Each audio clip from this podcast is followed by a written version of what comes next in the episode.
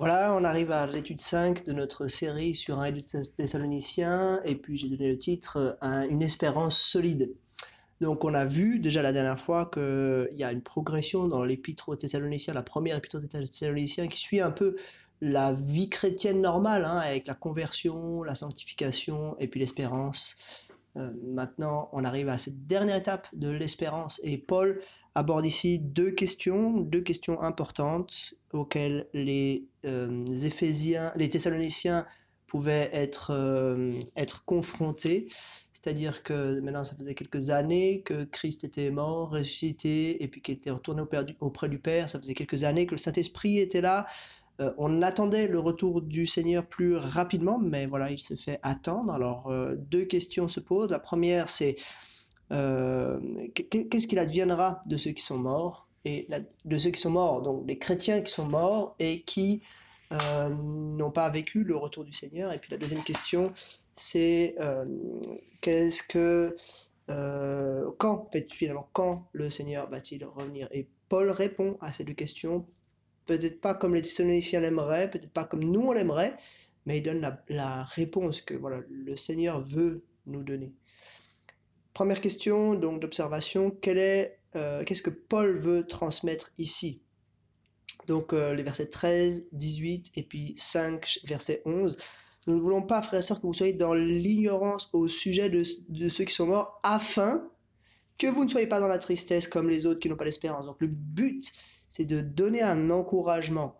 Euh, un peu plus loin, verset 18, euh, Paul dit encouragez-vous donc les uns les autres par ces paroles. À la fin de notre passage, il dit c'est pourquoi encouragez-vous les uns les autres et édifiez-vous mutuellement comme vous le faites déjà. Donc le but de Paul, c'est pas de répondre à une curiosité, c'est d'encourager et d'édifier les croyants. Deuxième question d'observation, Paul s'attaque à deux questions liées à l'espérance. Quelles sont-elles? Donc j'ai déjà parlé dans l'introduction. C'est premièrement euh, qu'adviendra-t-il des morts? Et puis deuxièmement, quand est-ce que cela arrivera? Et puis du coup, on passe à la compréhension. Et puis euh, là, on rentre dans ces deux questions. Qu'adviendra-t-il des morts au moment du retour du Seigneur Et là, il y a plusieurs euh, choses que, que Paul nous révèle. Et puis la deuxième question de compréhension, hein, c'est qu'adviendra-t-il des vivants Donc les deux peuvent être traités en parallèle. Les morts ressusciteront et seront glorifiés. Ceux qui seront vivants seront glorifiés à point, c'est tout. Euh, et ils rejoindront le Seigneur. Donc a la question, euh, voilà, se, rejoindre le Seigneur dans les airs. Alors euh, bon, qu'est-ce que ça signifie? Parce qu'on rejoint le Seigneur dans les airs, mais on, sait par l'Apocalypse qu'on rejoint, enfin, après on descend, la Nouvelle Jérusalem descend, et il y a une vie terrestre. Donc probablement, au final, il y a une vie terrestre, mais on rejoint le Seigneur dans les airs. Ce qui est important, c'est pas euh, que ce soit dans les airs, mais c'est vraiment qu'on soit dans la présence de Dieu de manière durable euh, et euh, physique, quoi, du, ouais, dans, dans, avec lui. Il y a aussi un côté un peu imminent. tout à coup, ça va arriver. Le Seigneur lui-même a un signal donné à la voix d'un archange, au son de la trompette de Dieu, descendra sur la terre, et ceux qui seront morts en Christ ressusciteront d'abord. Donc voilà un petit peu ce qu'il en est et quel devrait être l'effet sur les Thessaloniciens, c'est que ça devrait les encourager.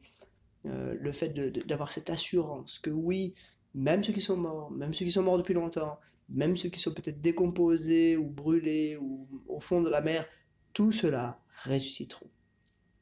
Ensuite, on attaque la deuxième, euh, la deuxième partie du texte. Quel est l'état du monde au moment du retour du Seigneur? Donc là, euh, Paul s'étend un petit peu, hein, les uns les autres diront paix et sécurité, et tout d'un coup, paf, il y a un côté surprenant euh, au moment du retour du Seigneur, mais pas surprenant pour tous, parce que les chrétiens, eux, attendent ce retour. On doit être sobre, on doit euh, veiller, on ne doit pas être endormi. Donc là, il y a le, terme dormir, il peut désigner deux choses dans l'ensemble de ce texte. Hein. Des fois, c'est endormir dans le sens de de, s'assoupir et puis de plus être dans l'attente. Parfois, il désigne aussi ceux qui, euh, ceux qui euh, euh, sont morts, par exemple le verset 10, hein, que nous dormions, que nous vivions, soit que nous veillions, soit que nous dormions, nous, vivions nous vivrons vivions ensemble avec lui. Donc là, là, il est question de, de, ceux qui dorment, donc ceux qui sont morts au moment du retour du Seigneur. Donc l'état du monde, il est loin de Dieu, puis tout d'un coup, euh, d'une manière soudaine, le Seigneur revient. Et comment le chrétien doit vivre dans la perspective de ce retour, il doit se motiver, il doit encourager les autres, il doit édifier les autres, il doit grandir dans cette attente. Donc voilà, c'est un passage qui, voilà, euh, peut-être a fait couler beaucoup d'encre, mais pourtant il est assez facile, je pense, à comprendre. Euh, c'est un passage qui est assez clair et qui est plein d'espérance. On passe aux applications. Comment vivez-vous l'attente du retour du Seigneur? Donc là, on peut discuter hein, les uns avec les autres pour savoir comment, euh, comment bien se préparer et comment est-ce qu'on peut se réjouir de ce retour. Peut-être qu'il y a des craintes aussi liées à ce retour. C'est l'occasion d'échanger là-dessus. Comment pouvez-vous veiller à être sobre en attendant? Donc qu'est-ce qu'on qu'est-ce qu'on fait? Pour s'entretenir, pour euh, euh, s'encourager, pour être plein de zèle dans la prière, dans l'annonce de l'évangile, dans la lecture de la Bible, dans toutes ces disciplines spirituelles que nous voulons vivre. Et puis finalement, comment pouvez-vous obéir au verset, au verset chapitre 4, verset 18 et chapitre 5, verset 11 et transmettre cela aux autres, d'encourager les uns les autres, parce que vous avez plusieurs fois, il y a mutuellement les uns les autres. Comment est-ce qu'on peut faire ça concrètement au sein du groupe de, de maison ou alors au sein de l'église? Comment est-ce qu'on peut faire ça? Voilà quelques réflexions sur 1 Thessaloniciens 4, 13 à 5, 11 et je vous dis à bientôt pour le prochain numéro d'études de, de, d'études bibliques des groupes de maison.